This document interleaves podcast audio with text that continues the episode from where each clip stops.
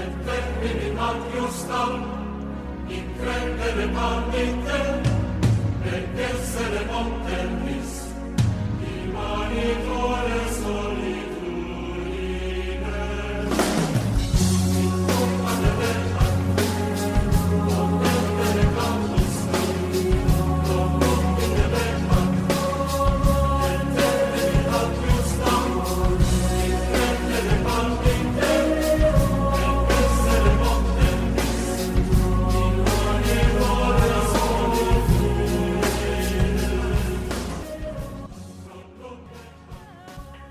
tal? Bienvenidos al episodio número 4 de Yahat, que es el podcast eh, oficial del colectivo de estudios críticos en religiones. El tema de hoy, bastante interesante como todos los demás, y hoy vamos a platicar de la etnografía y la existencia de la antropología de la religión, ni más ni menos. Y bueno, para eso tenemos a una especialista, nos estamos refiriendo a Nayeli Oliva Mezcua, ella es doctora en Historia y Etnohistoria de la Escuela Nacional de Antropología e Historia. Su línea de investigación es la historia de la antropología de las religiones, en particular el énfasis y el análisis de las formas actuales de lo sagrado, tanto a nivel religioso como secular, el simbolismo católico, el mesiánico femenino contemporáneo y el culto, el culto a la Santa Muerte. Ella es además profesora de la Escuela Nacional de Antropología e Historia en licenciatura, maestría y doctorado. Y en la actualidad es la coordinadora académica del posgrado en Ciencias Antropológicas en la misma Escuela Nacional de Antropología e Historia. Doctora Mezcua, ¿cómo está? Hola, hola, ¿qué tal, Víctor? Pues muy bien, muchas gracias por, por la invitación a, a, este proyecto que, eh, pues debo decir que es, es eh, interesante y también necesario, ¿no? Hace falta mucha eh, divulgación, mucha difusión del conocimiento en torno a este tipo de temáticas, así que eh, pues yo encantada de estar aquí hoy. Pues sí, hacía falta, ¿no? Este, hacer que el conocimiento, todos estos temas, eh, lleguen a más personas. Y bueno, eh, hasta el momento ha resultado este, exitoso el ejercicio y ojalá va a seguir siéndolo. Y el, y el episodio de hoy, pues, eh, va a ser muy ilustrativo. va a ser como si nos estuviera dando una cátedra de eh, antropología de las religiones y vamos a estar todos muy atentos. Y precisamente para empezar, eh, en primer lugar, habría que ir aclarando ciertos conceptos. Por ejemplo, ¿qué debemos entender a grandes rasgos, por supuesto, como antropología de la religión? Ok, bueno, pues de entrada lo primero que habría que, aclarar es, es antropología, que entendemos por antropología. Y si nos remitimos, digamos, a una definición pues muy sencilla, muy concreta, eh, podríamos eh, partir de la definición eh, de Marvin Harris, ¿no? que es uno de los antropólogos pues más famosos y que ha trabajado mucho más, digamos, en términos de teoría antropológica. Y él lo que propone precisamente en relación a la antropología, pues es que se trata del estudio de la humanidad, así en general, en relación a tres, eh, tres dimensiones de lo humano, que son la dimensión lingüística, la dimensión eh, física, biológica y la dimensión propiamente sociocultural, ¿no? Y todo esto ubicado en el presente, pero también en el pasado a partir de los vestigios que han dejado pues las, las distintas culturas, civilizaciones que eh, han existido a lo largo de la historia. Entonces, ahí vamos a ver eh, que entra en acción la arqueología.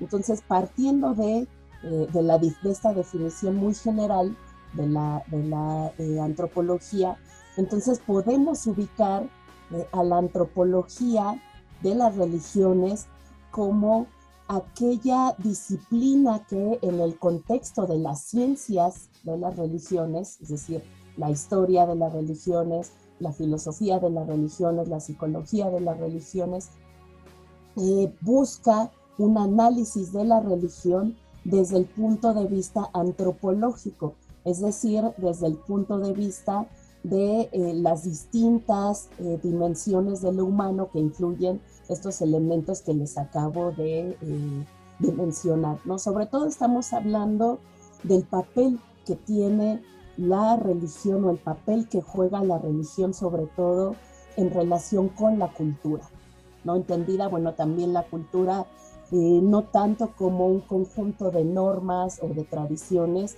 sino entendida como eh, el conjunto de elementos que caracterizan eh, a la humanidad en general y que de alguna manera contrastan o se complementan con la dimensión meramente biológica, física. ¿no? Así como a grandes rasgos, esa podría ser la definición de antropología de la religión.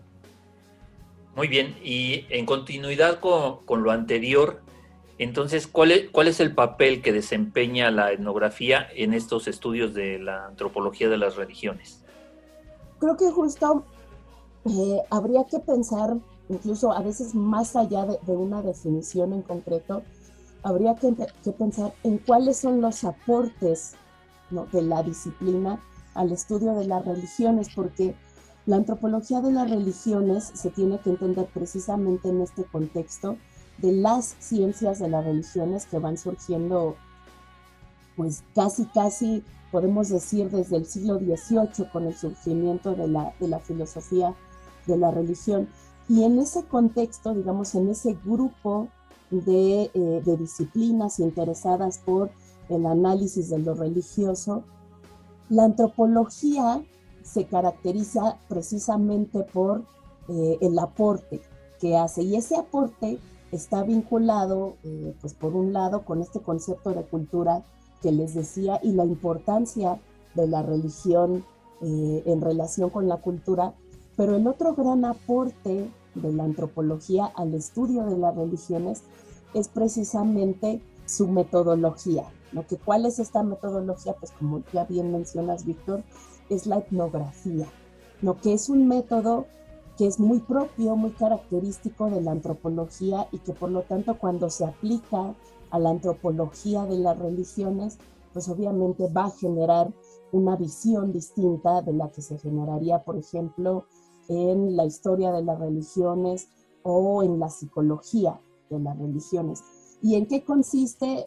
Digamos así, por resumirlo también, de una manera muy, eh, muy sencilla, pues estamos hablando de la experiencia directa del eh, antropólogo, del etnólogo en el campo. ¿no? Esa sería como eh, el, aporte principal de la antropología de las religiones en términos de, metodología y que es un aporte que a lo mejor suena como pues muy sencillo, pero que en realidad tiene implicaciones eh, de una complejidad eh, mayor, digamos así. Es decir, y espero haber entendido bien, este, doctora, eh, antes cuando se estudiaba ah, el fenómeno religioso, las grandes religiones de, la humanidad, no se realizaba este, etnografía. ¿Esto es una característica actual o reciente? Mm, lo que sucede es que, bueno, en el, si nos vamos un poco atrás, al momento precisamente en el que surge el estudio académico de las religiones. Bueno, religiones han existido pues desde el inicio de la humanidad, ¿no? Desde la prehistoria tenemos ya algunos rituales que nos hacen pensar que hay creencias religiosas, ¿no? Como los enterramientos funerarios, entonces, los ritos funerarios. Pero después de eso, eh, lo que vamos a tener ya sobre todo con el cristianismo y con el cristianismo como religión eh, de Estado, como la religión oficial, no tenemos como tal un análisis académico de la religión, ¿no? Lo que teníamos era pues un discurso teológico, ¿no? Es decir, un estudio desde la misma religión, ¿no? Que estaba eh, enfocado básicamente en el estudio de Dios, ¿no? Eh, por eso tenemos estos discursos teológicos.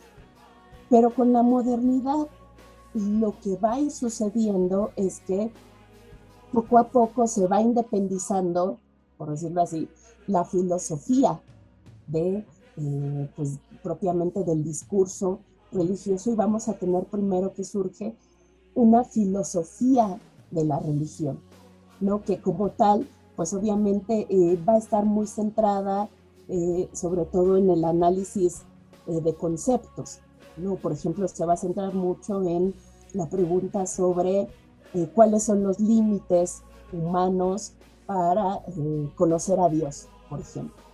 ¿No? Entonces es una disciplina que está como que todavía entre ligada a la teología y ya tratando de independizarse. Entonces va a ir surgiendo así. Y después lo que vamos a tener es el desarrollo de la mitología comparada a partir de los estudios lingüísticos. Entonces los lingüistas son de alguna manera los primeros que se van a interesar en el análisis del fenómeno religioso. Entonces esto lo van a hacer pues sobre todo a partir, por ejemplo, del estudio de documentos, de los documentos con los que contaban, de documentos antiguos.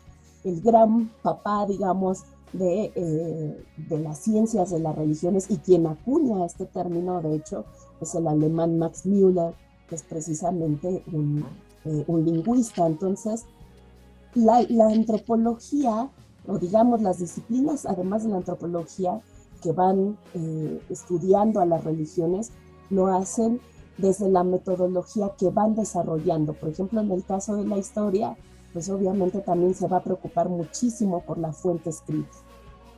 Entonces, cuando va surgiendo la antropología y que se va proponiendo el método eh, etnográfico, pues también más o menos al mismo tiempo es cuando se va desarrollando.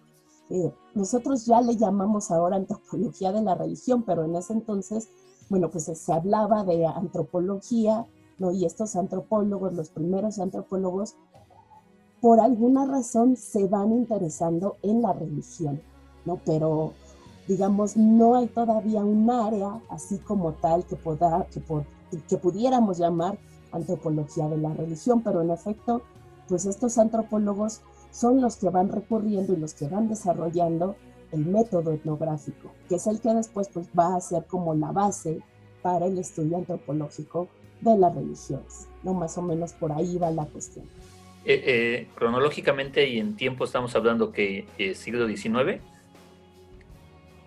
Sí, estamos pensando más o menos desde la filosofía de la religión, bueno, es un poco eh, anterior, ¿no? Justo estamos hablando ya desde los primeros siglos de la modernidad, pero prácticamente todas las disciplinas que se van a ubicar como eh, pertenecientes a las ciencias de las religiones surgen en el siglo XIX. Entonces es muy interesante que estamos precisamente en un contexto de surgimiento del conocimiento disciplinario.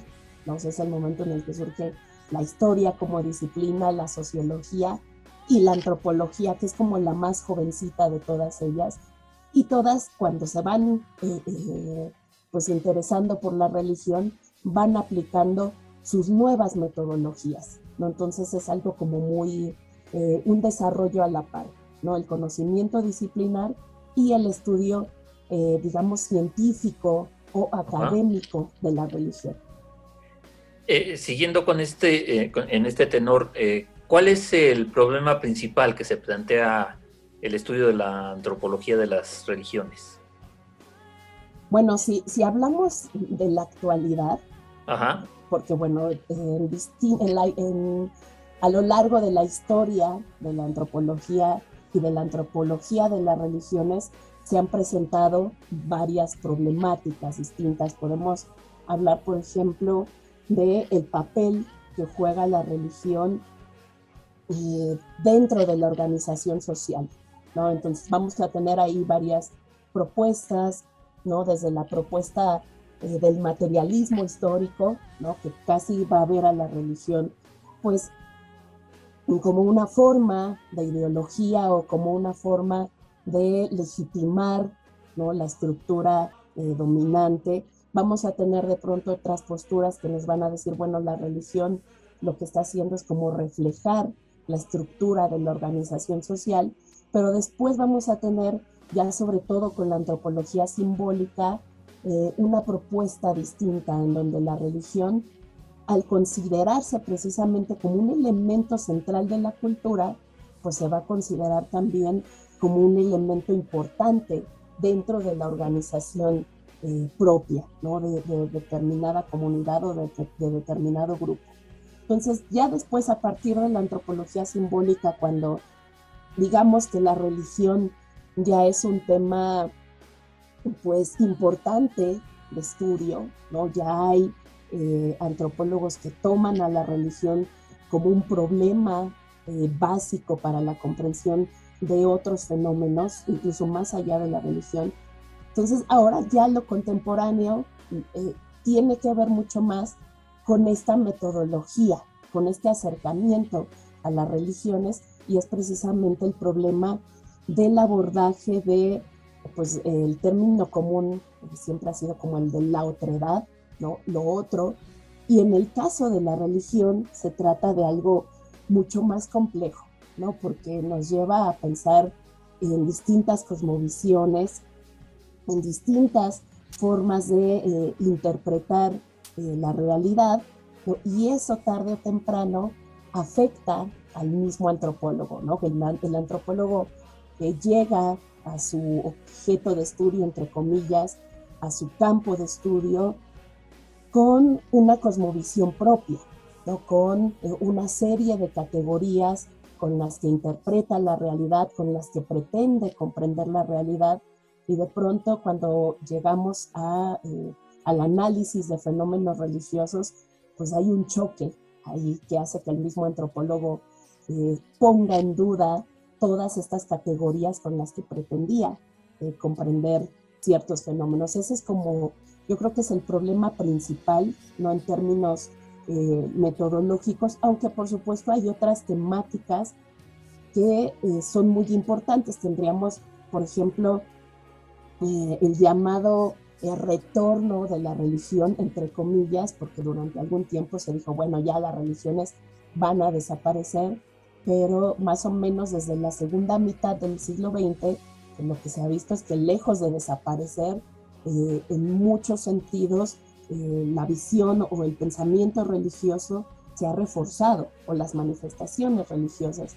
Entonces, uno de los grandes temas también contemporáneos es eh, justo cómo se ha dado o cómo se presentan estas nuevas manifestaciones religiosas que parecen tener una organización o una estructura distinta a la de de las manifestaciones religiosas clásicas. Entonces yo diría que las dos problemáticas principales de la antropología de la religión van por ahí, ¿no? Por un lado a nivel de la metodología, ¿no? Y por otro lado a nivel eh, de la temática, ¿no? Del, del, debate central que hay dentro del ámbito de la, de la antropología de las religiones.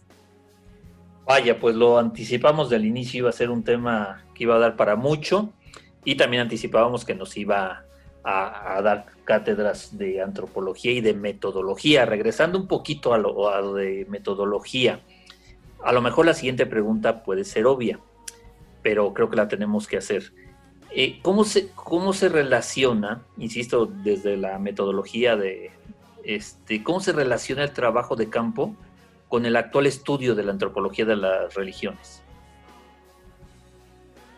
Bueno, lo que sucede es, digamos, la, cuestión está así, ¿no? Desde eh, esto ya también ya se lo planteaban eh, algunos antropólogos eh, desde principios del siglo XX, aunque sin tener mucho éxito, etnólogos como Ernesto de Martino, por ejemplo.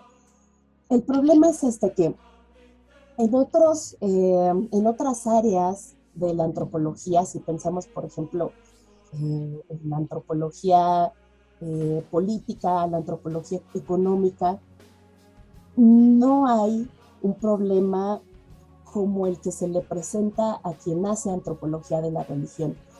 ¿Por qué? Porque, digamos, el antropólogo llega eh, al campo teniendo cierta idea o cierta noción sobre lo que es la realidad, ¿no? Llega con eh, todas estas desde el inicio de la modernidad, ¿no? Este, eh, esta visión de que el método científico es lo que nos va a permitir eh, conocer todos los fenómenos que se presentan en el mundo, tanto a nivel de lo humano como a nivel de, lo, de, la naturaleza en general. ¿no? Entonces el antropólogo llega así y de pronto llega a una comunidad a estudiar eh, cuestiones que tienen que ver con lo que normalmente se ha denominado lo sobrenatural, ¿no? Y entonces ahí es donde viene el primer choque, porque de entrada el antropólogo se está enfrentando con cuestiones que no se pueden explicar desde sus categorías, ¿no? Si pensamos, por ejemplo, un tema clásico dentro de la antropología de las religiones en México y en Latinoamérica, pero sobre todo en México, es la de los famosos eh, graniceros, ¿no? Los famosos tiemperos, ¿no? Que eh, tienen la función, ¿no? En sus comunidades de ejercer como cierto control del tiempo, del clima, ¿no? Por ejemplo, si falta, eh, si hay cierta sequía, pues el granicero puede hacer una serie de rituales que atraigan la lluvia o el mismo granicero eh, se dice de pronto que puede llamar a la nube o por otro lado el granicero conoce muy bien las señales y dice eh, va a llover, ¿no? O vamos a tener un periodo muy fuerte de sequía. Entonces, de pronto el antropólogo llega y se encuentra con el granicero, pues le plantea una serie de preguntas para tratar de explicar eh, o de entender su cosmovisión, cómo, cómo se explica la existencia de su profesión, pero de repente al mismo antropólogo le toca ver que, pues a lo mejor el antropólogo, el perdón, el, el granicero es acertado con lo que está diciendo, ¿no? Que dice, a ver, vamos a hacer este ritual, eh, vamos a llamar a las nubes y en unas horas ya vamos a tener aquí la lluvia. Y en efecto así sucede. O de pronto dice, eh, va a llover dentro de dos o tres días y en efecto así pasa. Entonces, eso ya de entrada va generando que eh, el, el, antropólogo entre un poco como en, en crisis, en una crisis epistemológica, porque se da cuenta de que sus categorías nos sirven muy bien para explicar esto que él está viviendo en campo en relación con esto de lo sobrenatural. Y bueno, este es un ejemplo muy, muy simple, pero así como este tenemos muchísimos, ¿no? Y casos de antropólogos eh, que terminan siendo incluso, digamos, discípulos del chamán, ¿no? Del eh, especialista religioso en determinada comunidad. Yo creo que es más o menos, no sé si, si, si me di a entender muy bien en cuanto a que este es el, el panorama o esto es lo que pasa cuando un antropólogo de la religión llega al campo. Sí, sí, sí, este, lo entendimos. Y bueno, ya, ya este, hablaba de, Marvin Harris y de Martino. Ahora, si tocamos a Malinowski, para él el trabajo de, de campo es un ritual necesario y primordial en la disciplina, en la antropología. Pero ¿Qué ha cambiado y qué se ha mantenido de la propuesta de Malinowski para hacer trabajo de campo en la antropología de las religiones? Bueno, de entrada lo que pasa es que para Malinowski la religión no tenía como mayor importancia. Malinowski, en, en términos de, de, de, la antropología de la religión, él, a él se le ha ubicado sobre todo en lo que se conoce como el enfoque emocionalista, porque para él la religión pues es básicamente una respuesta a cierta tensión emocional, ¿no? Y de hecho de alguna manera para él la religión pues tenía como la función de ser algo así como un paliativo, pero esto a nivel individual, ¿no? O sea, a nivel comunal, para Malinowski la religión no tiene como ninguna importancia. Entonces, eh, por eso de, eh, estos primeros antropólogos pues tenían como una visión eh, en la que la religión era eh, algo, de, de, las, algo clásico de los primitivos, así entre comillas, pero bueno, era el término que se utilizaba. Entonces, de pronto recurrir como a las categorías que ellos planteaban, pues no nos sirve eh, mucho, precisamente porque tenían como esta visión de lo religioso como vinculado a lo primitivo, como algo que, que después iba a ir eh, a, ser superado por, eh, por la ciencia. Entonces, pues ha pasado la antropología de la religión por todo un desarrollo eh, que ha ido dejando atrás como estas concepciones. Vamos a llegar, por ejemplo, después de Malinowski, vamos a tener, por ejemplo, autores como Levi Strauss, que ya le van a tratar de dar un enfoque distinto, aunque otra vez, bueno, va a ser la antropología simbólica la que va a, poner como las cartas sobre la mesa, aunque eh, digamos que en una etapa como intermedia entre Malinowski y la etapa contemporánea, vamos a tener como una postura que va a plantear que el antropólogo, eh, con este método clásico ya desarrollado desde Malinowski, de la observación participante, lo que tiene que hacer, bueno, pues es centrarse en eh, las preguntas que pueden ser resueltas. Entonces, por ejemplo, desde este punto de vista, lo que, lo que interesaría no es saber si en efecto el granicero puede controlar el tiempo. O sea, el antropólogo, un antropólogo más o menos clásico diría, a mí no me interesa eso. O sea, no me interesa saber si es verdad que el chamán tiene poderes o no. A mí lo que me interesa es saber por qué la comunidad cree que el chamán tiene poderes. ¿Cómo interpreta la comunidad eh, esos poderes, esa función? ¿no? Eso sería desde el punto de vista eh, de una antropología en general. Yo, por ejemplo, estuve trabajando eh, un tiempo el, el problema del milagro en el catolicismo y cuando a mí alguien de pronto me, me preguntaba, ¿es verdad? ¿Existen los milagros? ¿Pasan los milagros?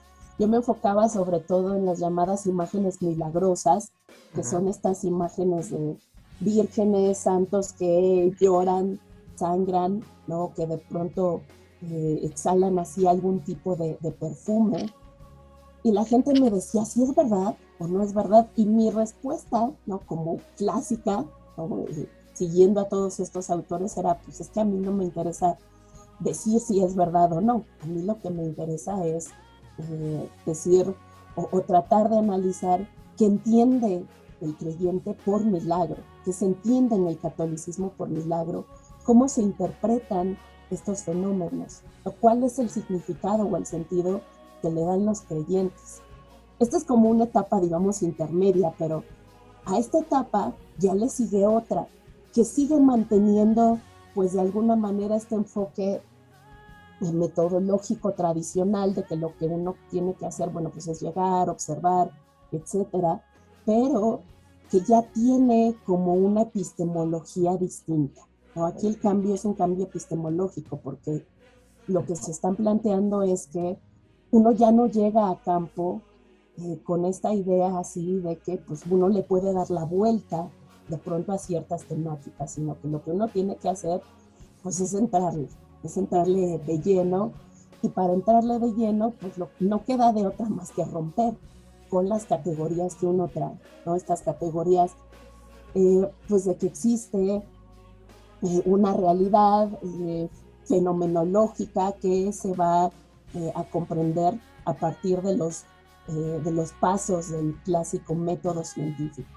Entonces yo creo que es, eh, podríamos resumir así como estas tres grandes etapas en cuanto a la antropología de las religiones y estamos en la última, que a final de cuentas no es una etapa exclusiva de la antropología, ¿no? sino que la encontramos también en otras disciplinas, que incluso en las ciencias duras, que, se cuestionan también eh, pues todas estas categorías con las que han estado tratando de analizar eh, el mundo, aunque bueno, por supuesto, eh, no podemos determinar qué vaya a resultar de, este, de este debate contemporáneo, pero lo cierto es que sí ya hay como una crítica muy fuerte a nuestras visiones occidentales, científicas, así tradicionales. Precisamente en esto último, en, este, en, los conceptos y en esto que ha cambiado me, surge en este momento, eh, escuchándola, eh, la antropología de las religiones ya no se apoya en la existencia del otro, eh, prevalece lo exótico, lo no occidental. Bueno, digamos que hay una idea de otra edad vinculada a esta cuestión de, de que a final de cuentas el antropólogo parte desde un contexto muy particular, ¿no? O sea, yo podría decir que como antropóloga parto de un contexto occidental, ¿no? Eh, de una cultura mexicana que tiene sus particularidades, ¿no? en, una, en un contexto eh, en donde predomina la visión cristiana del mundo. Entonces, ya de entrada yo sé que me voy a encontrar, eh, si me voy a estudiar eh, un fenómeno como el culto a la Santa Muerte, me voy a encontrar ahí con una visión del mundo distinta a la mía. Lo que ya lo que ha cambiado en ese sentido es o al menos es con lo que se intenta romper, es con la idea de pensar que el antropólogo, eh, por su formación académica, por eh, su educación, por todos los conocimientos que ha recibido eh, en la universidad, trae la visión del mundo definitiva, que trae consigo la verdad y que lo que va a encontrarse en campo es precisamente, como lo has dicho muy bien, Víctor, como al otro exótico primitivo, que tiene una visión del mundo pues ya retrasada, ¿no? Eh, anticuada, que no se ha adaptado a la modernidad, que por determinadas razones se ha mantenido. Esa es la idea con la que ya no nos encontramos, ¿no? O que se está tratando de romper. Que el antropólogo llegue y vea pues eh, al otro, lo digo entre comillas, no como alguien inferior, ¿no? sino como alguien que está en un nivel distinto del de nosotros en términos de que se ubica en una cosmovisión distinta a la del antropólogo. Ahora, por supuesto, esto también, eh, por un lado, pero eh, hay que pensar que eh, muchos antropólogos son creyentes también y se han dedicado a estudiar, digámoslo así, a sus propias comunidades, ¿no? Por ejemplo, podemos tener de pronto un antropólogo anglicano que se dedica a estudiar, por ejemplo, a la comunidad anglicana, ¿no? Por, aquí, hay, aquí entra otra visión de la antropología que es que también ha estado ahí en debate, que es esta idea de cómo puedo comprender mejor eh, a determinado fenómeno o a determinada comunidad. Si yo estoy dentro de dicha comunidad o si yo estoy fuera, ¿no? ¿Cuál es el mejor enfoque? Entonces, bueno, ahí también hay todo un debate en ese sentido, pero la idea es esa, bueno, sí tenemos una otra edad, porque es algo distinto, pero no es una otra edad peor o mejor que, mi mundo, que en el contexto en el que yo me ubico. Claro. Siguiendo, siguiendo en este sentido, eh, la historia ha empezado, y muy recientemente, estamos hablando de las últimas décadas, a diferenciar el cristianismo, por ejemplo, del cristianismo de los primeros cuatro siglos, a, partir de que se vuelve la religión oficial del Imperio Romano. Pero eso es en, la historia. En, la antropología de las religiones, esta, el cristianismo, esta religión, la religión católica, eh, es considerada o se sigue estudiando como una religión oriental occidental? Eh, esa es una cuestión interesante, aunque, aunque complicada también, porque dentro de la antropología hay algunas corrientes que han estado muy alejadas de la historia. No les interesa, por ejemplo, todo el desarrollo histórico de un fenómeno religioso.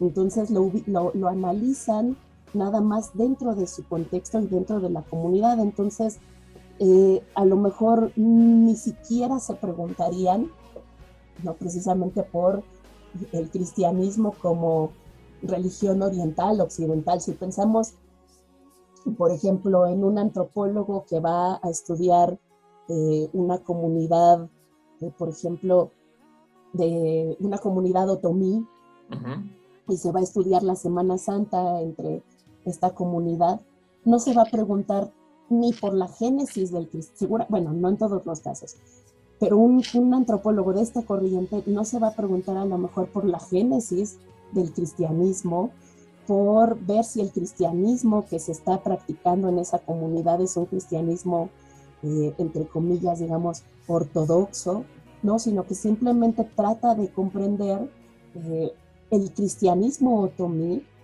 como una, vamos a decirlo, como un sistema religioso en sí mismo, lo que puede o no tener que ver con eh, un cristianismo histórico o no, pero no es lo que interesa tanto. Ahora sí hay otra corriente de, antropología mucho más vinculada a la historia y que ahí sí se puede preguntar por eh, la vinculación eh, del, sistema religioso contemporáneo de los otomíes, eh, por, por ejemplo, su génesis dentro de o en el periodo colonial, por ejemplo. ¿no? Y si va a tratar de buscar a lo mejor el origen de determinado ritual o de determinado simbolismo, pero eso depende mucho de eh, la tendencia del antropólogo. Si es un antropólogo vinculado a la historia, lo va a hacer, no si se va a preguntar, y puede ser que en ese sentido, si de pronto diga, eh, ah, este, pues el cristianismo es de entrada o de origen una religión oriental, ¿no? Y nosotros nos ubicamos en México, en Occidente, entre comillas, pero tenemos una serie de manifestaciones que no se puede entender y no se pueden entender como manifestaciones occidentales e europeas, sino que han tenido una historia particular. Sí, así es.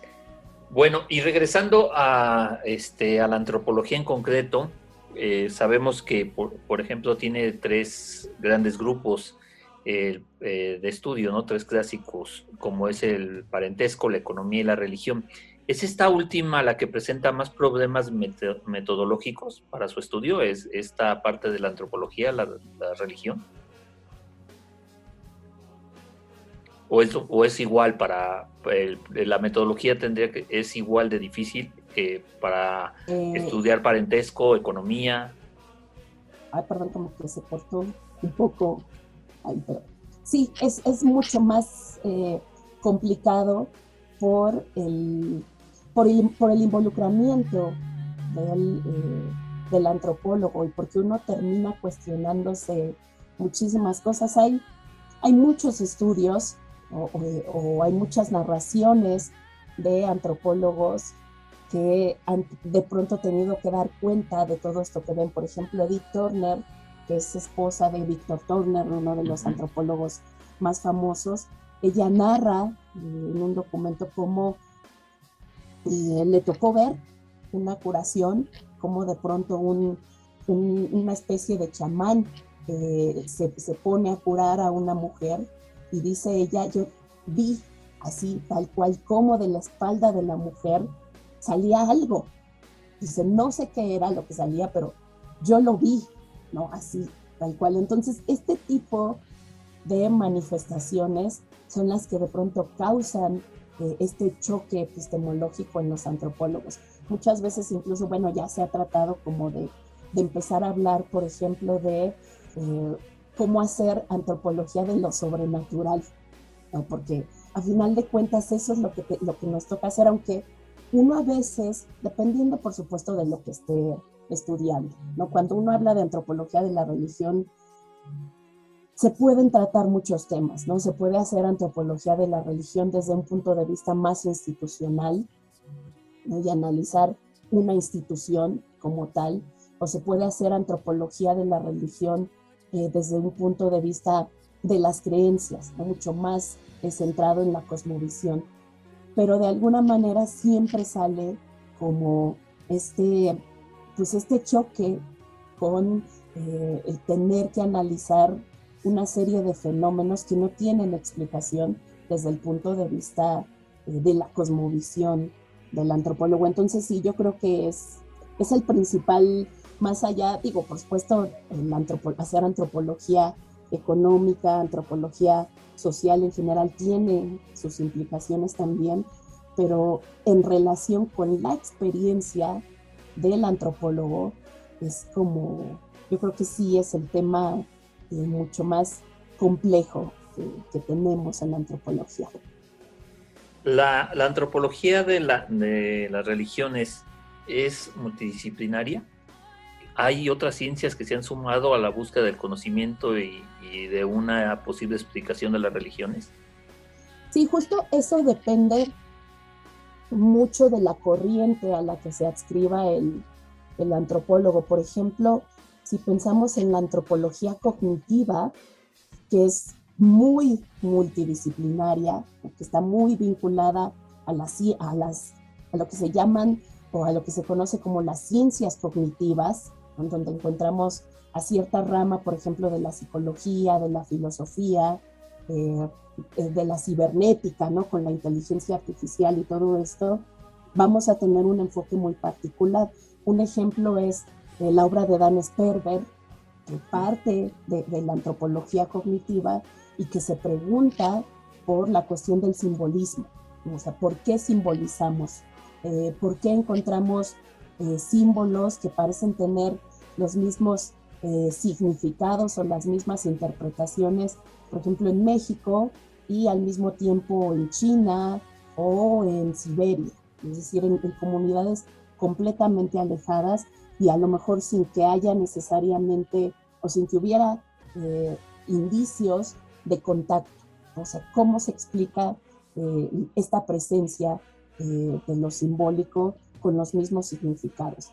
Entonces, Dan Sperber trata de dar una respuesta a partir de lo eh, fisiológico, eh, biológico específicamente, de lo neurológico. Entonces ahí obviamente entra eh, en relación con otras disciplinas.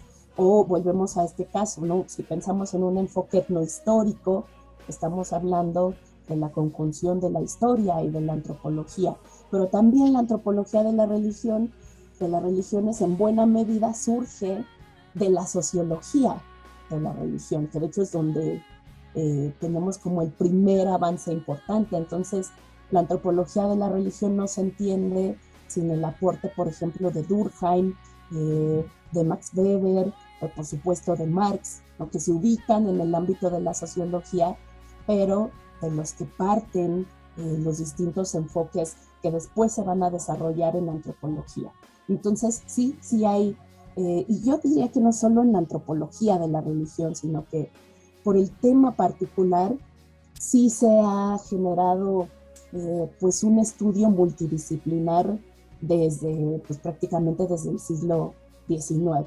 ¿no? Hay una, una colaboración muy importante entre la historia, la psicología, eh, si pensamos, y si no colaboración, sin intercambio de ideas, ¿no? Si hay un sí se ha generado un debate, si pensamos en autores como, en el mismo contexto, discutiendo todos ellos, Mircea Eliade en el ámbito de la historia de la religión, Jung en el ámbito de la psicología, eh, por otro lado, Levi-Strauss en el ámbito de la antropología, todos ellos discutiendo cuestiones similares y por supuesto se conocían.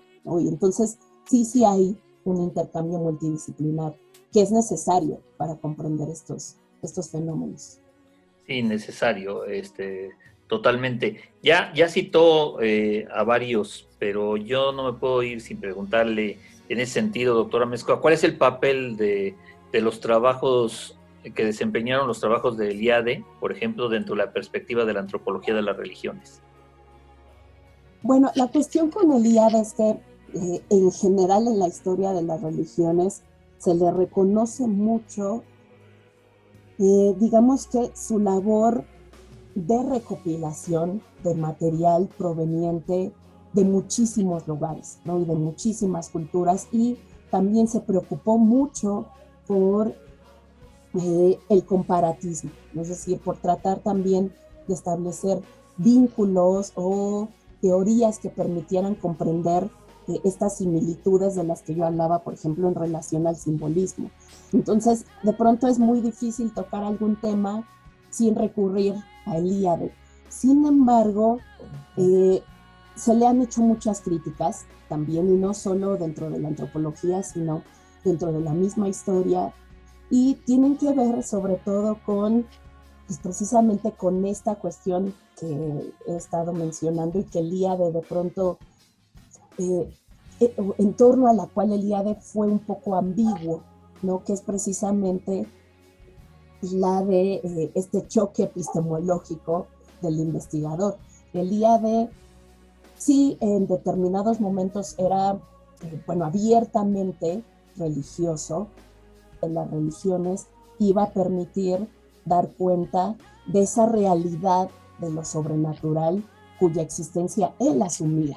¿No? Entonces, eso de pronto eh, hacía que él incurriera en el olvido del contexto antropológico, ¿no? del contexto en el que de pronto había eh, surgido determinada manifestación o determinado símbolo. Entonces, por ahí iría como la crítica y yo creo que por eso el trabajo del día de no ha sido tan eh, importante en la antropología de las religiones como sí lo ha sido, por ejemplo, en la historia o en la filosofía de las religiones. ¿no? Y sobre todo pensando en esta eh, visión de la antropología de la religión mucho más contextual, mucho más separada de la misma historia. Entonces, y, bueno, pensando en el caso específico de México y de la ENA sobre todo, si Eliade es un autor que prácticamente no se revisa o que se toca eh, muy poco, ¿no? tal vez para algún tema, pero en realidad no, no se le ha dado como mucha importancia, pero yo creo que es precisamente por estos problemas eh, de metodología, que sean de metodología, de teoría, que se han encontrado en, en su obra desde el punto de vista antropológico. Antropológico, ok. Eh, cuando alguien se refiere al análisis comparativo de la religión, ¿a qué se está refiriendo? Bueno, esa, esa también es una comparación, una, perdón, una cuestión compleja. Cuando surge la historia de la, la, perdón, la ciencia de las religiones con Max Müller, Max Müller aplicaba ya el método comparativo que se estaba desarrollando en la lingüística, eh, donde teníamos este autor, eh, Goethe, el autor de, del Fausto, él dijo alguna vez que eh, quien solo conoce una lengua no conoce ninguna. Entonces había como un, hubo un boom ¿no? por comparar los distintos, las distintas lenguas, sobre todo de la antigüedad. Entonces, por ejemplo, Max Müller era experto en sánscrito, fue de hecho pionero en el estudio de los documentos, de estos documentos sagrados de la India. Y era como el, enfoque metodológico clásico. Entonces Max Müller busca aplicar lo mismo a las religiones. Entonces eh, va tratando como de comparar eh, pues las manifestaciones religiosas de las religiones antiguas, ¿no? Es decir, de todos estos grupos que eh, se decía que, y que de hecho comparten ¿no? Esta, una, raíz cultural, ¿no? los famosos grupos indoeuropeos. Entonces, por un lado, tenemos como ese comparativismo o comparatismo que busca sacar o obtener como una estructura eh, global, ¿no? Que nos llevaría eh, pues a conocer los orígenes que, que, habría tenido así como la religión indoeuropea, ¿no? Lo cual pues se ha visto que es como algo muy complicado, pero después el comparatismo se ha ido utilizando de distintas maneras. Por ejemplo, vamos a tener un comparatismo como el que se utiliza en la escuela italiana de historia de las religiones con autores como Petazzoni, que ellos dicen, hacemos un, análisis comparado para eh, obtener dos cosas con dos objetivos. El primero es, bueno, poder eh, explicar que para un caso específico del que no se tiene información, eh, cuál podría ser la explicación. Por ejemplo, si yo estoy pensando en estudiar el simbolismo del árbol, digamos, entre los celtas, y resulta que a lo mejor no hay mucha información, pues me voy a estudiar el simbolismo del árbol entre otros grupos indoeuropeos. Entonces, a partir de lo que me encuentro ahí, puedo plantear una hipótesis y decir, bueno, eh, puede ser que para los celtas, a partir de lo poco que, tenemos de ellos y de lo que vemos en las religiones eh, que eran más o menos similares, podemos decir que el árbol significaba esto y esto y esto. Entonces, para eso sirve el comparatismo dentro de esta, dentro de esta escuela. O sea, nada más para plantearnos hipótesis, ¿no? Y para poder también después decir cuáles son las particularidades de un caso. otra vez regresando a este ejemplo del, del árbol, yo digo, bueno, voy a estudiar el simbolismo del árbol en el cristianismo y luego lo voy a estudiar en el cristianismo medieval y después me voy a estudiar el simbolismo del árbol en eh, una comunidad contemporánea. Entonces yo puedo decir, a partir como de este, de este estudio, cuál es el aporte que tenemos, por ejemplo, eh, en el encuentro que tenemos en Mesoamérica.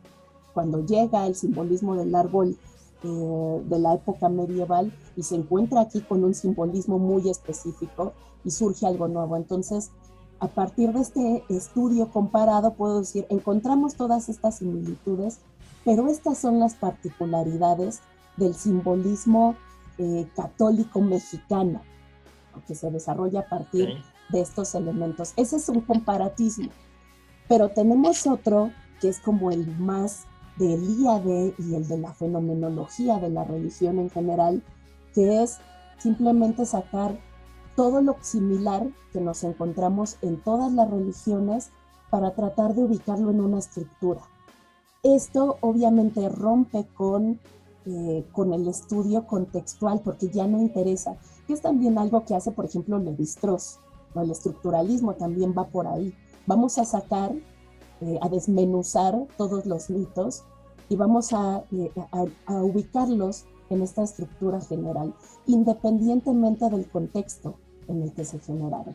Entonces, hay también como pues, un comparatismo que depende mucho de los usos y de la postura del propio antropólogo o del propio investigador en general. Claro, pues eh, estamos llegando a la parte final de esta interesante e ilustrativa plática con la doctora Nayeli Amezcua. Sabíamos que se iba a quedar muchas cosas, como dirían los antiguos, en el tintero. Algunas preguntas se quedaron ahí, eh, pero vamos cerrando. Eh, como una última este, pregunta, doctora este, Amezcua, ¿qué es lo más importante que debe proveer el estudio antropológico de las religiones? Uy, es como una súper pregunta también. Bueno, obviamente también es que eh, en la antropología y sobre todo en la antropología contemporánea, a lo mejor estoy pe pecando de relativismo, pero eh, es verdad que eh, a final de cuentas en la antropología de la religión sí ha planteado ya que a final de cuentas la religión tiene que ver con todas las áreas de, eh, o con todas las dimensiones de lo humano. Una, una, de las razones por las que se imparte antropología de la religión como materia obligatoria para los estudiantes de carreras como etnología, aunque no vayan a estudiar, aunque no se vayan a especializar en religión, es porque el fenómeno religioso no se remite únicamente a la práctica de rituales, eh, de cultos en determinados templos o espacios eh, destinados para ello, sino que tiene que ver con muchos otros elementos. Si pensamos, por ejemplo, en las discusiones que hay en relación al aborto, pues lo que vamos a encontrar ahí es una cosmovisión religiosa y de cierta eh, religión específica. Si nos vamos, por ejemplo, eh, a ver otros fenómenos como pueden ser eh, la intervención de la iglesia en la política, pues estamos hablando también ya de, eh, de, algo que va más allá de la mera esfera religiosa. Entonces, pensando en eso, un estudio antropológico de la religión puede tener muchos objetivos.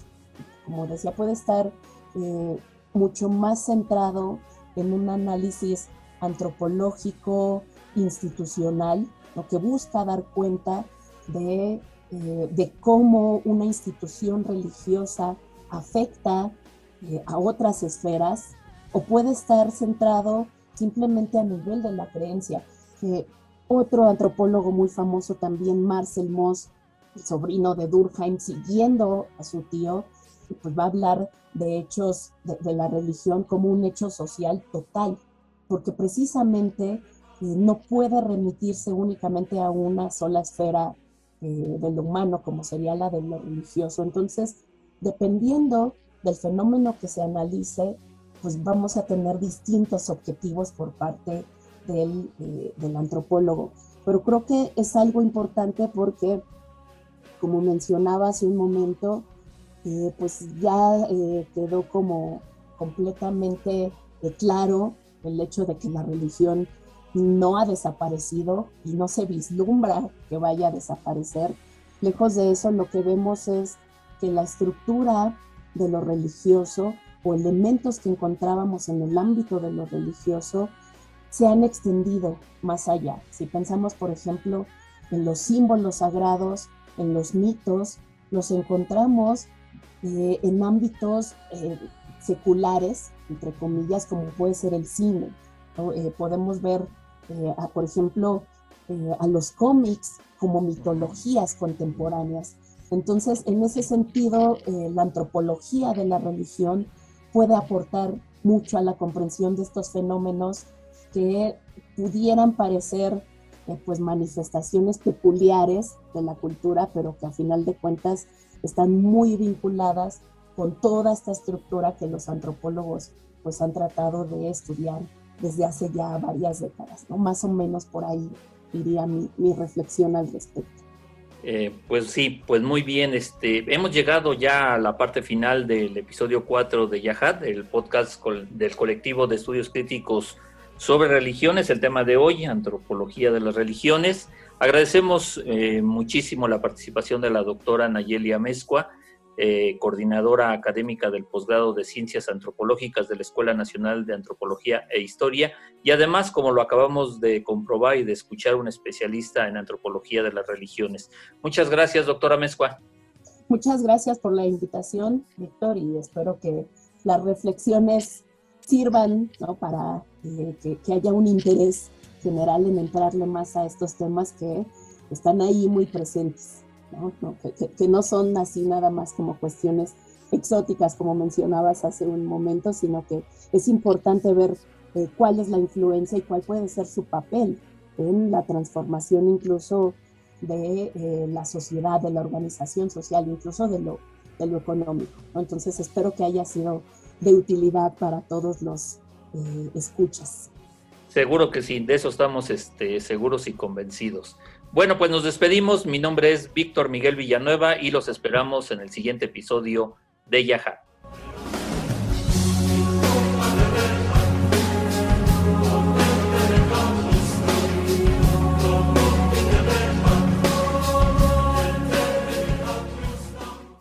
El podcast que acaba de escuchar tiene el objetivo de difundir el conocimiento académico.